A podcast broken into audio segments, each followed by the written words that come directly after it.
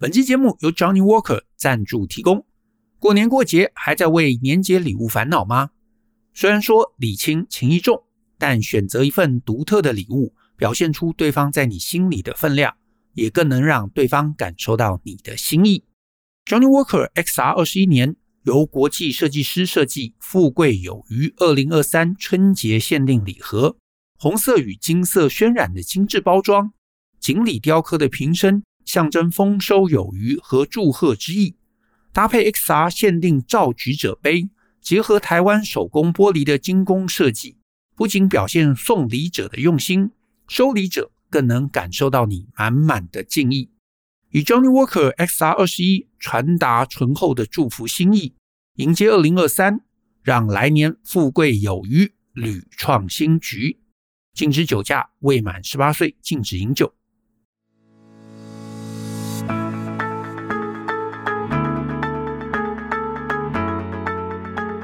欢迎收听大人的 Small Talk，这是大人学的 Podcast 节目。我是 Brian，老师好。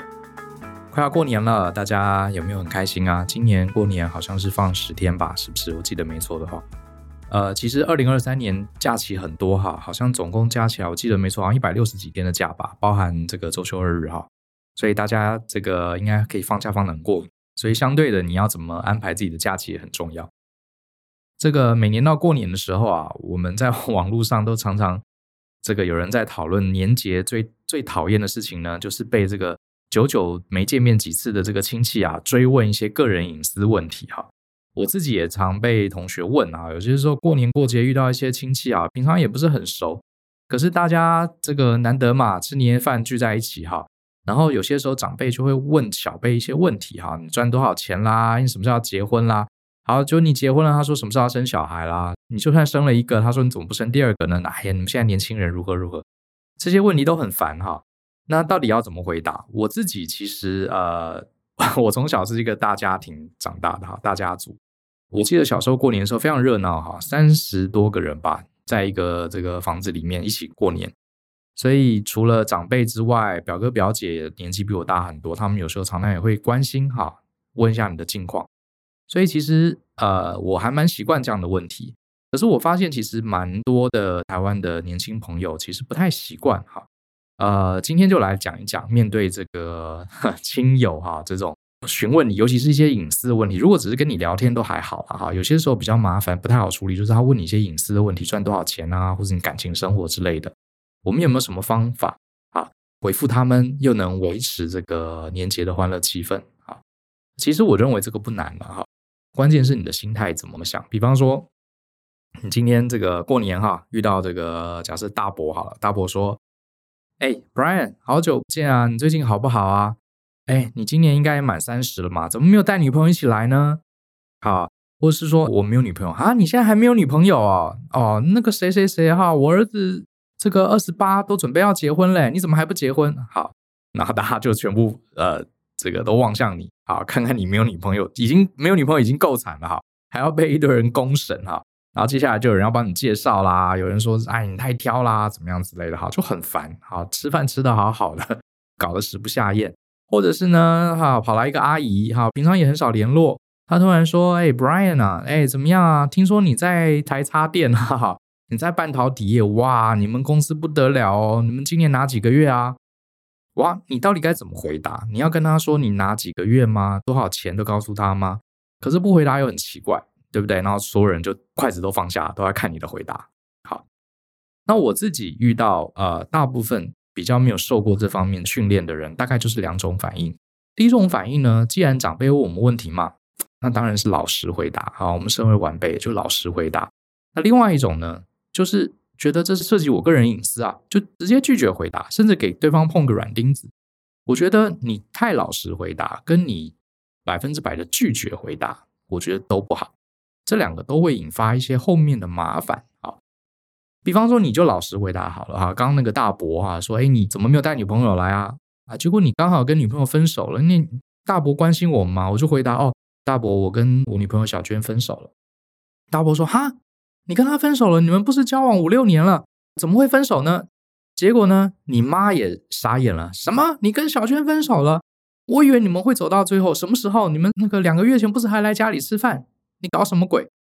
本来是一个 一个年夜饭，就所有人来追问你，然后开始问你跟他为什么分手。好，开始这个呃，每个人都变成法官了，对你们的这个感情生活比手画脚。最后呢，越扯越不下去。你你妈妈可能很喜欢你上一个女朋友啊，还很生气骂你，你到底怎么了？气氛变得很差啊，所以你老实回答，常常有的时候他们越挖越深啊，反而最后很难以启齿。那你说好吧，那我们就不要回答啊，这是涉及个人隐私。比如说那个阿姨说：“哎，Brian，你在半导体业哇，你们台积电今年很赚钱呢，你领几个月？有没有二十个月？有没有三十个月？”这样子问，然后呢？你很不爽，你觉得这种是我私人隐私，我赚多少钱干什么事？你就说阿姨，我可以不回答你吗？这是我个人隐私，诶，你可以不要问我这个事情吗？我不想讲，可以吗？阿姨说啊，我就问问看啊，没有关系啊，这不是随便可以问的好不好？你会随便问别人薪水多少吗？那你薪水赚多少？这样子，当然你也知道，这样绝对不好嘛，整个年节气氛就毁掉了。你的爸妈听到，可不还臭骂你一顿，你这什么态度，对不对？居然跟长辈这样讲话，你这什么态度啊？长辈关心你，你还这样，没有教养。所以据实以答跟拒绝回答，通通都不对，都会引发更后面的问题。那到底该怎么办呢？其实我觉得没有那么难哈。我觉得大家会为这个问题很困扰，我觉得是因为有一个心态的问题，这是我个人的分析啦。好，我觉得因为是这样子哈，我们从小到大，在家里，在学校里，我们因为是孩子。我们都是从孩子长成到现在的大人嘛，所以我们过去对于人际关系的经验都是下对上啊，因为我们是孩子的时候都是对上，对长辈、对老师、对这个家里的前辈、对父母啊，都是下对上的。那上面的人大人问我们问题的时候，我们第一个在家里，爸爸妈妈问你今天作业写了没有，对不对？你一定要据实以答。今天你在学校发生什么事了？对，老师特别打电话给我。好，我们小时候被问问题，通常都不是什么好事，要不就自己犯了错了，要不就是爸妈监督我们的功课。在学校里面，来，这个唐宋八大家是哪八个？Brian 举手回答。哇，你看又被问问题，所以我们从小到大就觉得有人问我们问题，多半跟质问、跟拷问，哈，脱离不了关系。那我们身为后辈呢，我们很容易有一个心态，就是别人问我问题，我就应该要答。而且我答的对跟答的错，跟我这个人的品质，跟我这个人用不用功，跟我这个人有没有乖乖，都很有关系。结果呢，就带着这样的心态来到了职场。职场里面，我们是菜鸟，你的主管问你问题，前辈问你问题，大老板问你问题，又来了，又是质问。Brian，你这份简报做好了没有？啊，Brian，你这个企划书下礼拜二可不可以交出来？通通都是质问，你必须被迫。啊，要给出一个很专业、很正确的答案。所以呢，我们就抱持这样的心情，好，就抱持这样的心情，来到过年过节的这个场合。今天大伯问我，你有没有女朋友？你什么时候要结婚？什么时候要生小孩？阿姨问我说，你今年年终奖金领多少？我们很容易就把我们自己当成小孩子啊！你看，老师又来提问了，家长又来提问了。我们要不就是据实以答，好，我们就一定要回答他。如果不回答他，我们就是坏孩子。所以刚刚讲的诚实回答跟拒绝回答，都是基于这种小孩子的心态。哎，你有可能会觉得说，哎，我都不回答了，我是大人啦，我那也是小孩？你想想看啊，你据实以答，当然就是小孩子心态，对不对？大人问你，你就要答。可是另外一种拒绝回答，它其实是一种反抗，好，产生了一种物极必反的心理。今天阿姨问你说，哎，你今年年终奖金领多少？这个问题，因为你不想告诉他。然后呢，你就觉得他侵犯你隐私，所以你就很生气。你为什么要问我这个隐私问题？可是我不回答你，又让我很难堪啊！因为我是晚辈嘛，我就应该要回答你问题。可是我又不想回答，所以导致这个非常的痛苦，就是你这个阿姨造成的。所以我们就会很气，就会回答说：“我可以不回答你这个问题吗？你问这个问题很不礼貌呀，阿姨。”这个生气、气愤、不爽是哪里来的？就是因为你预设你本来就应该回答他的问题，可是今天你又不想答。所以这个内心的冲突矛盾导致你对这个阿姨会很生气。好，这是我的分析啦。这个心态如果没有办法去面对别人提问的这种小孩子的心态，如果你没有办法把这个心态改变一下，遇到年节长辈来问你问题，你永远会处在这种，要不就是诚实以对，要不就是很痛恨城市以对，所以跟对方恶言相向。你很容易走这两个极端，好，很容易走这个两个极端。所以我的建议是什么呢？我们要先改变这个心态，也就是说，我们已经是成熟大人了，你们都通通都有权利问我任何的问题，可是我也有权利不回答你们。好，你要有这个自信哦，因为我们已经不是小孩子了，对不对？你今天在学校里，哈，这个呃，家长问你说你在学校里发生什么事，这个我们还是孩子，我们当然要对我们的监护人，好，要告诉他发生什么事。今天老师问你一题数学，你怎么样也要讲出你的答案。可是你现在已经不是学生了，你已经不是未成年的孩子了，你本来就拥有拒绝回答的权利。好，所以你不用因为你不直接回答问题而觉得自己很不好意思，觉得自己很不乖，觉得自己违背了我们的伦理，不用这个感觉，这是第一个心态要建立。好，它并不是考试，而且你也不用精准回答。所以你有了第一个第一步啊，建立心态，你已经是大人了，他们有权利问，所以他们问了各种问题，就算是不礼貌的问题，其实你也不用特别生气，因为这是他的权利。虽然对他确实可能问了一些隐私的问题。这代表他们聊天技巧很差，代表他们人际关系不够圆融，没有错。可是你也没什么好生气的，对不对？这就是他做的事情而已，也没人规定你一定要回答，是不是？所以你气什么呢？也没什么好生气的。哈，这是第一个。那接下来我们进行到第二个步骤，对方噼里啪啦问了一堆问题，其实我们要知道，大部分、大部分哈，除了极少数例外之外，这些亲朋好友、这些长辈来问我们问题，大概是基于几个原因。第一个，他想要展现他身为长辈的关怀，只是他不知道怎么关怀，所以他就是问你的近况。那至于这些长辈呢，他又不可能问你说：“哎，你们最近台积电三纳米制程做得如何？” 他不可能问出这么专业的问题嘛，对不对？你在这个晶圆代工，你是做 IC 设计，还是代工，还是做软体呢？你觉得大部分的长辈可以问出这么专业的问题吗？没办法，所以他只好问你。生小孩问你赚多少钱，他只能问你这种很生活化、很庶民的问题。可是他的目的也不一定是要探你隐私，他只是想跟你拉近关系，因为久久没见面啦，想关心一下晚辈。好，这是第一个，他们会提出这种我们听起来很不舒服，可是其实他们是没有这个意思。那第二个，他们纯粹就是不会聊天而已。也许他不是只对你这样，他对他的这个邻居、对他的好朋友，他们很习惯这样直接问候对方的私人的这些讯息。可是呢，在这个时代，我们在一个都市化、网络化的时代，每个人的隐私大家都看得更重了。那长辈嘛，他们毕竟年纪比我们长，他们活在那个时代里面，大家可能觉得这个隐私不是那么重要。反正大家都住在同一个社区，但是你每天在跟老公吵架什么，大家也都看得清清楚楚，所以没什么好遮掩的。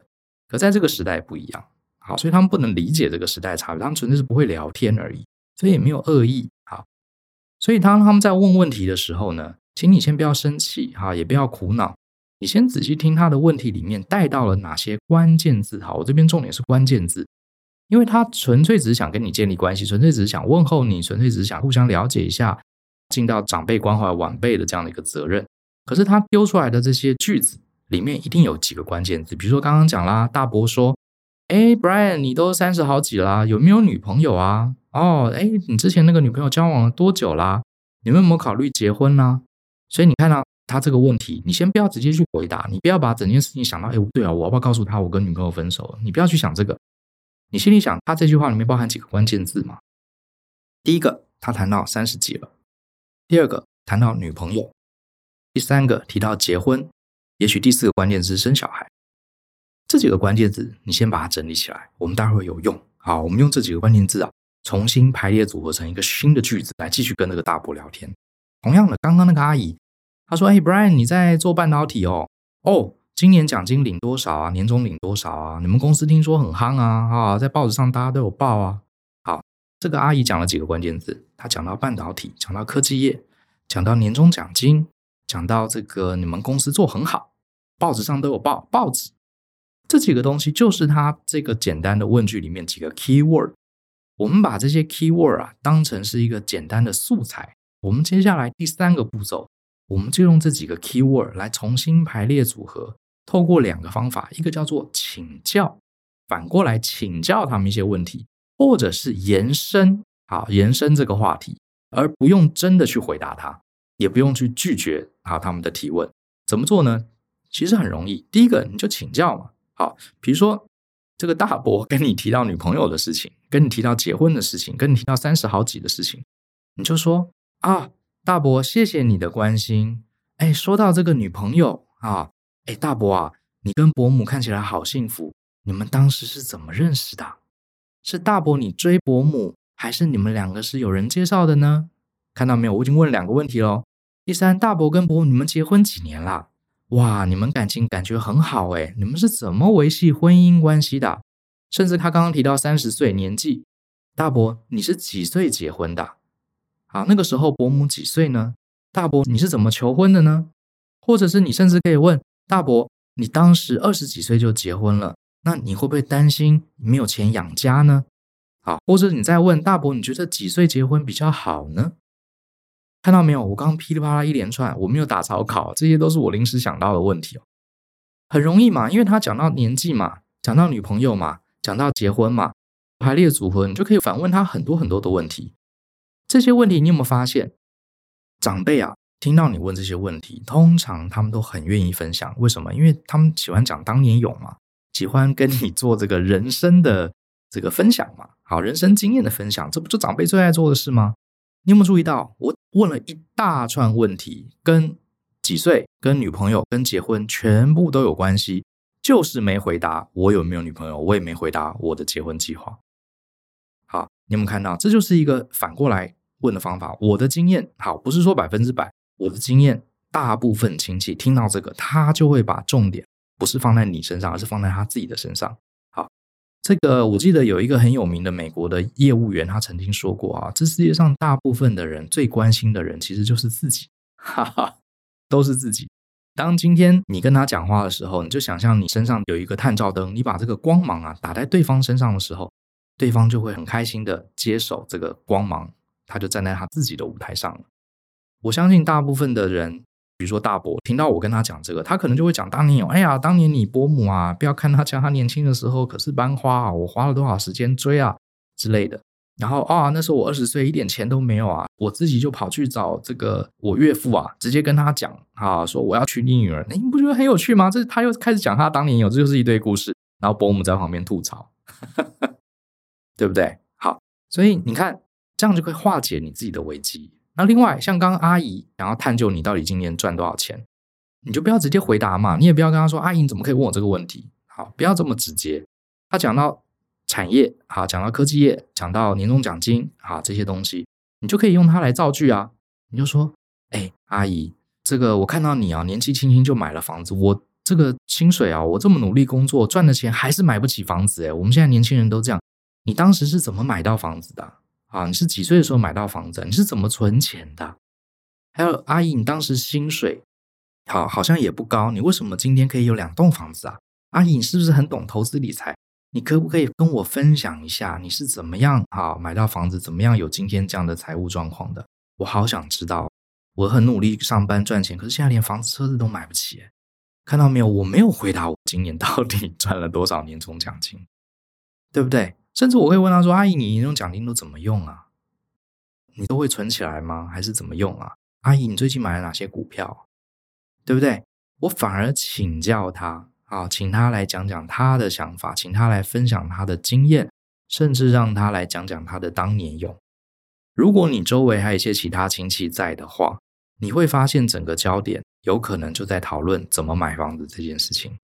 当然，你要有点技巧。”你要提的问题是大家都能搭上枪的啊，大家都有兴趣的。像讲到台湾的房价很高，我想这个大部分人都可以说句话。好，我自己就曾经用这样的方式，结果那个阿姨跟我说：“你要买房子来找我，我其实认识很多房仲，我非常懂得怎么杀价。”诶，那不错啊。结果他后来讲着讲着，他也忘了要问我这个奖金有多少钱的事情。好，这个概念呢，就是把关键字整理好之后，反过来请教他们。那你除了请教之外，其实你也可以进一步的延伸话题。刚刚请教这件事情呢，它的目的啊，是把这个聚光灯啊，把焦点转移到那个问我们问题的长辈身上。那第二种呢，用关键字的做法叫做延伸，就是我引起一个话题，引发周围所有的人一起讨论。好，这个目光焦点呢、啊、就远离我了。至于远离我之后呢，它照在谁身上我不 care 了。总之大家都有兴趣，你一言我一语。比方说刚刚那个大伯讲到婚姻，对不对？我就不回答他，我就跟他说：“哎，大伯，你问到重点了。哎，你不觉得现在这个大家很常听到离婚吗？我发现啊，台湾的离婚率已经快要一半嘞。哇，大伯，你最近有没有看这个大 S 跟汪小菲的新闻？巴拉巴拉，总之你就给他乱扯，就是只要跟。”啊，你不要扯到别的东西上啊！你是有没有看世界杯足球赛？那就扯太远。你要跟他们讲他关键字里面扯到的事情啊。然后呢，哎，比如说大家都很喜欢这个演艺圈的新闻，谈起大 S 跟汪小菲，然后你觉得到底这两个人谁比较要负更多的责任啊？或是哇，这个一百万的床垫到底怎么样？床垫可以一百万啊之类的。好，大家会有兴趣讨论这个议题。哎，焦点又离开了。好。或者是刚刚那个阿姨问你年终奖金，你就说：“哎呀，我们其实还好，没有你领很多。”哎，对对对，阿姨说到这个年终奖金，你有没有看到那个长荣海运啊？听说平均领五十个月，不得了哎！哇，这很多人听说这个早上一起来户头里多两百万，然后大家一看，哎呀，对啊，怎么那么好？哎呀，当初早知道我有机会进长荣，我也要去考长荣啊，巴拉巴拉之类的话题就转开了。好，所以其实啊、我觉得没有那么难嘛。可是为什么很多人面对这样的事情会处理得不好？要不就是自己心里很不舒服，可是全盘托出自己的隐私；要不就是为了保障自己的隐私，哈，搞得自己很生气，哈，然后跟家人间的关系呢也出现了波折。根源原因就是我们刚刚讲第一个，你要建立一个正确的心态。好，任何人都有权利问你这些问题，尤其是长辈。可是他有权利问你问题，并不代表你有义务要回答。更不用代表你有义务要精准的回答你个人的隐私，这本来就不是考试。你不要把小时候，呃，我们还是孩子的时候，被老师、被家长问问题那种一定要回答的这种心态啊，带到你的成年的人生里。你有了这个正确的心态之后，第二个就好好听对方到底在问什么。对方在讲话的时候，你要仔细听，脑袋也要思考。思考的不是你要怎么回答，你要思考的是他问你这个问题里面有哪些关键字。啊，比如说讲到年纪，讲到女朋友，讲到婚姻，比如说讲到这个科技业，讲到这个年终奖金啊之类的，你就要把这些关键字抓起来。然后呢，第三，用这个关键字反过来请教他们一些，让他们可以讲讲当年勇的问题，聚光灯转移到他们身上，或者是延伸他们这几个关键字，提出一些新的问题，比如说台湾离婚率很高，或者是哎，这个大 S 跟汪小菲的这个花边新闻。或者是谈谈哇，长隆领更多，哎，大家就谈得很热络，对不对？然后就又转移了。其实你从头到尾根本就没有回答，而且大伯跟阿姨，第一个你很亲切的把话题转开，可是你把聚光灯打在他们身上，长辈们也很高兴，也觉得你是一个很擅长聊天的孩子。可是最后通常吃完年夜饭，他们也忘了要去追问你。好，我讲到这边呢，呃，可能有些人就想了，哎，可是我真的有一些长辈，他咄咄逼人哦。就是你把话题转开哦，他还叫你不要转开话题哦，然后呢，整天咬着你不放，他就是要问你今年年终奖金领多少，有没有真的有这种长辈呢？我认为这不是大部分人会遇到的状况。如果真的遇到的话，其实还是有招，还是有招。不过这一招呢，我今天不讲啊，我今天不讲，因为这个牵涉到呃一些比较敏感的话题，而且牵涉到一些技巧，在 Podcast 里面一下子可能讲不清楚啊。有兴趣的话，大家可以去听我的线上课程。他代号是 V 零三一，成熟大人的说话术，有兴趣大家可以听一听的课程，里面有我有提到，真正遇到有些人他就是摆明要探你的隐私的时候，你该怎么样反制他？好，这个我里面有说过。好，那讲到这边呢，呃，我还想再补充一个话题，也是常常有，呃，尤其是一些年轻的上班族问的哈，就是他说在公司里面啊，这个有一些高阶主管，比如说是公司大老板，或是高我好几层的主管。平常跟他不熟哈，业务上呃交集也不多，常常见面啊，点个头，甚至连头都没点啊，就 pass 过去了。可是呢，有些时候他们有来上我的课，就说哦，Brian 说在职场里面要多多跟大家建立一些连结，即使他是高你好几阶的主管，你也要建立连结啊，这是有道理。可是要怎么做呢？我跟他没有业务往来，我又不可能直接去敲总经理办公室说，哎，总经理，我想跟你聊天，也不可能。好，这该怎么办呢？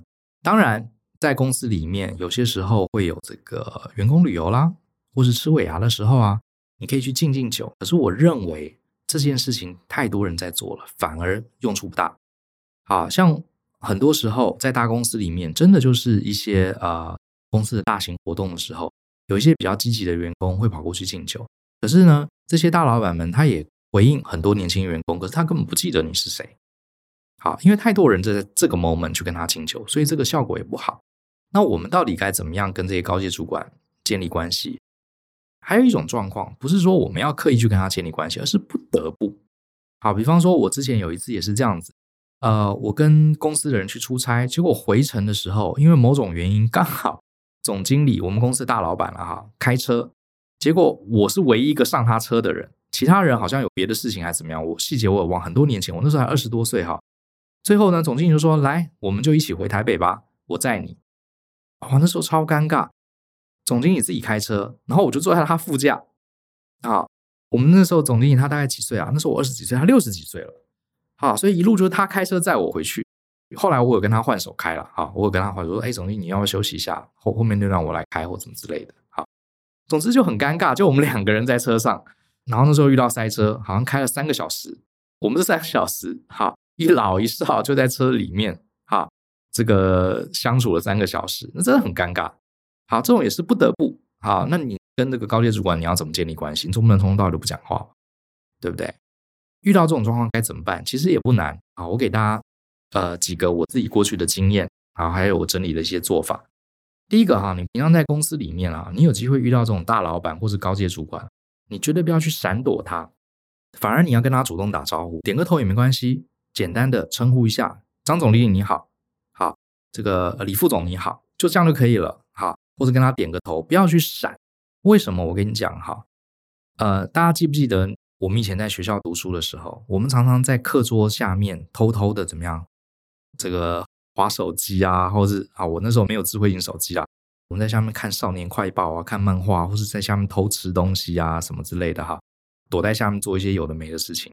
然后我们都觉得老师不会看到，结果呢，后来我自己当老师的时候，我才发现站在讲台上。其实下面在干嘛？你看的是很清楚的，只是老师要不要讲而已啦。好，老师一看，真的，他只要比你高个三十公分，高高个二十公分的讲台，他其实下面每个人在干嘛都知道，就算他看不到，他也知道你在做什么坏事。你才突然发现，原来老师以前都看得到，他只是没有讲而已啊。他专注在他讲自己的课，他懒得理你而已。你以为你在桌子底下搞这些东西，他不会看到吗？他早就知道了。好，一样的道理。其实你在公司里面，你看到高阶主管，你闪，你躲，你假装跟别人讲话，你假装进去上厕所，你假装这个按电梯下楼，你不要以为老板不知道，很高的几率他每天在办公室里走来走去，就看到一百次年轻员工闪躲他的样子。你以为你做得很顺，很顺畅，非常的 smooth，很丝滑的闪避他的眼神，闪避他的问候，可是实际上他都知道，他看多了。所以，与其这样子，你不如反其道而行，反正就打个招呼嘛，有什么好怕的呢？大部分时候他也不会找你麻烦，对不对？你反而就很帅气的过去，哎，张总经理好，李总裁你好，就好好大声，眼睛看着他，大声的对他打招呼，真的不要去怕，就练胆量嘛，你能怎么样？对不对？哦，你跟我打招呼，好，你过来，我接下来这个工作通通叫你做，不可能嘛，对不对？你何必那么担心？可是你闪你躲，你以为你闪得很漂亮，可是搞不好他早早就注意你。所以我们直接正面应对，好，看到远远的有主管过来，你就走过去，远远的对他微笑，好，跟他招招手，跟他这个点个头，好，然后呼叫他，好，叫他的职称会比较尊敬一点了，好，除非你跟他很熟，或者你们公司外商都直接叫名字，好，有些外商是直接叫总经理名字也没问题的，那你就叫他名字。第二个呢，很多人去想另外一种方法，就是比如说你刚好在电梯里遇到他，这种很短时间的不期而遇，这时候很多人在想，哎呀，这个电梯演讲很重要啊，我是不是要准备一个很厉害的东西啊，以防我不小心碰到老板或是大客户之类。其实也不用，因为电梯啊，短短几秒，而且现在防疫期间，你也不方便在电梯里面噼里啪这个口沫横飞讲一段致辞嘛，所以我觉得最简单的方式就是自我介绍。因为对方是一个大老板，是一个主管，啊，一定是年纪比我们长，是我们的前辈。身为后辈的人，我们其实是有这个义务跟对方介绍自己。最简单的方式，比如说今天我在电梯里面碰到我们公司的总裁，我跟他不熟，我只知道他是总裁，他也不认识我。刚好你们俩一起坐电梯，怎么办呢？或者刚好开会啊，在门口碰到了，会议室大家都还没来，只有你们两个人。这时候你不要害怕，不要像个害怕的小老鼠一样左躲右闪，眼神在那边飘忽。你就好好的眼睛看着他，跟他说：“总裁你好，我叫做 Brian，我姓姚，好，我是在技术部啊。然后我今年来公司呢，其实还不满一年。那我的主管是 Joe，然后呢，那我自己在公司的专长是做这个 IC 的设计。然后我现在正好在负责叉叉公司的今年度的研发专案。然后我在公司呢，虽然没有待很久，可是我觉得这是一个很棒的环境。”你看到没有？这几句话，部门讲名字，讲年资，你主管是谁，有什么专长，然后呢，你负责什么专案？简单的讲一句在公司的感想，当然感想尽量讲好的啦。其实这样子一分钟、两分钟也就过去了。而且我的经验是，大部分的高阶主管，第一个很少有很年轻、很菜的员工会跟他们自我介绍；第二个，他们为了要展现自己很亲民，通常他会问你几个问题。啊，他会跟你聊两句，所以其实你根本不用担心不知道讲什么，你就自我介绍就好。好，把自我介绍讲清楚。啊，像刚刚讲了部门的名字、年资、主管是谁、你的专长、正在做哪些事情、负责什么专案，大概就讲这几个事情。好，这是电梯偶遇啊，很短的时间偶遇，你不可能跟他大聊。好，是用这个方法。那刚刚我也提到，刚好你跟老板坐同一辆车，好几个小时的时间，你们就你们两个，你们要去对话，这时候又怎么办呢？其实那一次，我跟我的老板一路坐车从台中开到台北，一开始前面半个小时我真的超级尴尬，如坐针毡呐。可是后来我想说，算了，反正人生难得几次遇到这种尴尬的状况，我就放开来，你知道吗？我就开始跟老板聊天，后来聊得非常开心，后来导致我跟老板关系也很好。那我到底聊了什么呢？其实很简单，在这种状况下，因为你们不是在开正式的会议。所以呢，请你暂时不要把他当成老板，就把他当成一个前辈。该有的尊重还是要有，可是你不用把他当成老板，啊，也不用太在意自己的表现。那我们遇到前辈最简单的聊天的方向，就是请他扮演我们人生的什么过来人嘛。我们人生从小到大要经历很多阶段，求学啊，或者要不要出国留学啊，要不要结婚啊，要选择自己专业的领域啊。甚至你可能二十几岁、三十几岁，你可能会开始准备要生小孩，建立自己的家庭，或是要培养自己工作以外的兴趣。这些东西，老板他虽然是公司的经营者，可是他也是我们人生的前辈。我们就来问问他，通常老板也都是还蛮成功的嘛，应该也是蛮有想法的人，才有办法自己经营一个公司嘛。好，我们就问问看他对这些事情的想法。比方说，我就问老板说：“哎，老板，我知道你是留美的哈，老板，你那时候在美国。”你念的是哪一间学校？或者是老板，你那时候去美国，你当时想念什么科系？啊，老板念的管理，就问他说：“哎，老板，你是工程师，那你那时候为什么决定要念管理呢？”或是老板，你那时候这个去美国，你有没有考虑英国或者欧洲其他国家呢？我跟你打赌，你光问这个问题，老板就会回忆起他当时做的选择，因为每个人都曾经二十几岁都迷惘过，他做这些决定，而且他能当上老板，他一定是很懂得怎么做决定，很懂得怎么思考的人。所以你刚好问这些问题，很容易就打中他最想讲的东西，他可能就娓娓道来。哎呀，我当时其实本来想去英国，后来因为怎么样怎么样怎么样。好，如果不谈留学，你可以谈婚姻啊。好，当然前提是你要确定你老板是有结婚的比较好。好，如果你老板是一个不结婚的人，呃，你问这个，或者是他这个婚姻生活可能有上报纸，有一些花边新闻，你就不要哪壶不开提哪壶，你不要问他隐私。你拿自己的问题来问他，比方说，哎，老板，我现在三十岁了哈，我有些同学已经开始准备要结婚，可是我一直不知道结婚这件事情对我们事业的影响。我是希望先有事业工作做稳了之后我才来结婚，可是我的女朋友好像希望我早一点定下来，我爸妈也是这样想。呃，老板，我想问你，您当年有没有遇过类似的问题？可不可以给我一些建议呢？好，我跟你讲，大部分老板他一定会讲他的建议给你听。如果不谈婚姻，那你可以谈领域啊。说老板，当时你是怎么决定要往半导体领域？因为您在那个时候，半导体在台湾其实是这个呃，才一个新兴的产业啊，根本没有相关的资源啊。你是怎么决定要这么冒险走这个产业的呢？好，或者是聊孩子，董事长，我知道你有两个小孩，你觉得生孩子这件事情，啊，我也在思考，你觉得生孩子这件事情，我们到底该怎么看？当时在生小孩前有没有过一些犹豫呢？或是小孩子的教育这些年，您两个小孩都很优秀，可是我不敢保证我将来生小孩也能那么优秀。总裁，你可不可以给我一些人生的建议啊？关于生孩子，或者是兴趣啊？董事长，你平常有什么兴趣呢？啊之类的，你有没有在做运动呢？等等。你看我一下讲了好多哈，其实还有很多，就是这些都跟工作比较没有关系。我们人生就是来这个世界历练一番嘛，那中间会经过很多很多的车站嘛，对不对？你就把它想象人生就是坐高铁、坐捷运，我们在每一站都会做短暂的停留。那这个高阶主管他其实也是一个人，他比我们更早就搭上了这班列车，他也看过了更多的风景。好，我们只是请他站在年轻人的角度，请他给我们一些分享，他看到的风景是什么？好，他在这每一个人生的站点，他是怎么做抉择的？好，他为什么决定要上车？什么时候决定要下车？那我觉得这样的聊天，第一个，他不会涉及公司里面的敏感，好，也不会牵涉到公司其他的这些同事或是你的主管，所以你不用担心，反而你可以从这个过程中扮演一个后生晚辈的角色，好，让这个你们彼此之间的交流有一个更深度的展开。我觉得这是你可以去思考的。好，所以刚刚讲的电梯就是短时间的偶遇，跟在车上就是这种比较长时间可以好好聊天的状况。我已经告诉你你可以怎么做了哈。简单的说，电梯就自我介绍。如果有比较长的时间，就是请他担任你短时间的人生导师，给你一些人生上的建议。那如果你是一个在公司里面，像我们大人学有蛮多的学员是蛮积极的哈。他们其实看到老板不会闪不会躲，他们甚至还觉得我要多多建立跟。公司各个部门不同层级主管之间的关系，他们有这样的企图心，我觉得很好。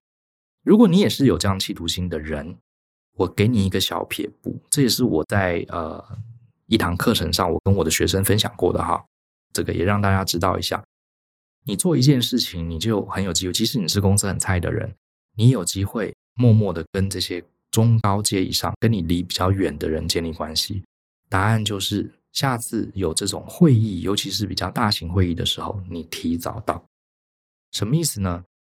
你要养成一个习惯，这不是一次两次就可以达成的，是你 always 提早五分钟、十分钟进到那个会议室。这是我以前的一个经验。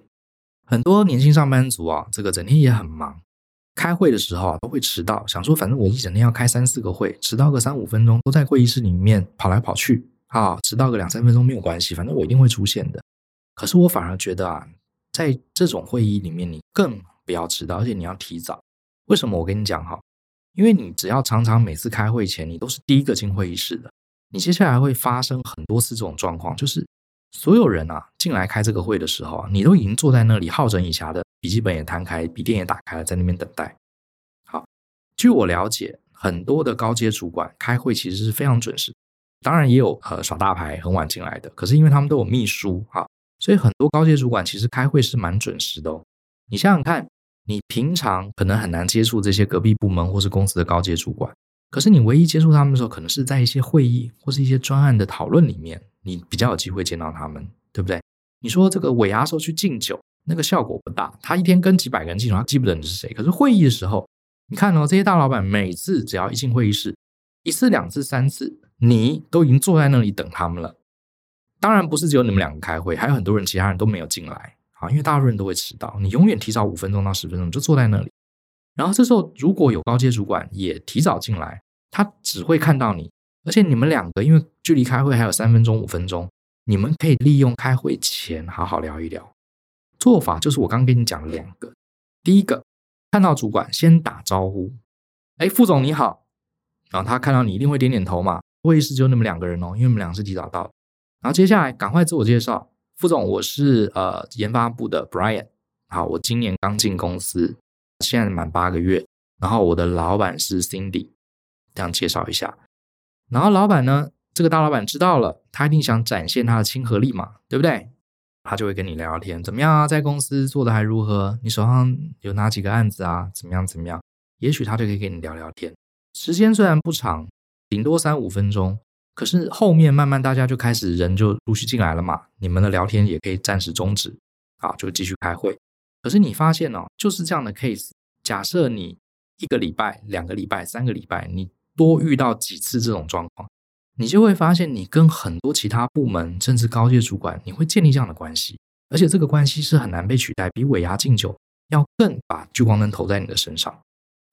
为什么我会知道这些事情呢？其实我歪打正着啊！我之前在美国上班的时候，还有在台湾的大公司上班的时候，我的前辈啊，就是比我早很多年进公司的同事，他们都很讶异，为什么我在公司认识那么多的主管？其实我自己也不知道为什么，因为常常有些时候有主管来我们这个部门，他就会拍拍我肩膀，然后说：“哎呀，张副总你好。”然后就走。然后我的前辈很讶异，说：“你怎么认识隔壁部门的副总？”然后我一想，对啊，我为什么会认识他？哈 哈好，他们就很讶异哦。Brian，你不是才来公司一年，怎么会认识那么多主管？而且有的还是隔壁部门的主管，有些来待了三五年都还不认识哦。然后我后来在国外，我在纽约上班的时候也一样。好，曾经有一个。呃，另外一个分支哈，办公室的同事跑来我的办公室，一看到你来跟我打招呼，Hello Brian，哎，你怎么会来？哦，我今天来这边开会。然后他一走，我其他同事就围过来说，哎，刚那个人是谁？为什么你会认识？第一个我是外国人，第二个我才来公司半年。他们其实是很讶异，你这个外国人，而且又只来公司半年，我在公司已经三年了，我都不认识那个主管，你怎么会认识？呃，他们就来问我，我后来才想起来，我是歪打正着，因为我开会时候常准时到。所以可能在一些会议里面，我跟这些所谓不熟悉的主管都有短暂的三分钟、五分钟一对一的聊天过程。好，所以就认识了，就认识了。所以就这么回事。其实说起来也这个没有什么学问哈，也没有什么厉害的地方。我也没有跟他们应酬，我也没有约会，也没有跟他们常常在电话里聊天，没有，就是那三五分钟短暂的一对一的交流。啊，他对你印象就很深刻。所以如果你也是这种希望在公司里面建立很多。呃，人际连接的，你不妨试试看，准时甚至提早出现在会议里面，一次两次不会有用，可是你 always 这样，你的几率一定比较高，好不好？所以讲来讲去，我只想强调一点啦，呃，人际沟通还有说话这个东西，绝对是可以培养的技能。我们常常有些时候很过度去羡慕那些很会讲话的人，尤其是呃电视上的节目主持人呢、或是一些很厉害的讲师啦，或是也有很多同学说，哎呀，Joe 跟 Bryan 你们好会讲 Podcast。其实我跟你讲，大部分时候都是可以练出来的。你想想看，我们小时候还是小 baby 的时候，根本话都不会讲。好，人类本来就是后天才来学习语言的嘛。我记得老高有一集也是讲那个狼的孩子，他是狼养大的，所以他长大就没有人教他，他就不会讲话。所以显然，语言这个是我们后天学习的，它并不是本能。好，所以你想要在职场里面增加你说话的能力，没什么好说的，就是学就是练啊，如此而已。那最近不知道大家有没有在玩那个很厉害的 OpenAI 的那个产品叫 ChatGPT，我建议大家可以玩一玩哈，你会发现它真的很像一个真人，它可以理解你很抽象、很复杂的问题，而且给你一些还不错的答案。这件事情其实给我们一个警讯哈，即使你是公司里的知识型的工作者，如果如果你不能获得人类的信任，你的知识又不可能比 AI 更多、更强，反应速度更快。那有没有可能，我们在未来几年，这些知识型的工作大量的被取代掉呢？我觉得是有可能的。那我们身为人，我们懂得又没有 ChatGPT 多，那我们到底价值在哪里？对不对？所以我觉得关键是什么？关键是社交。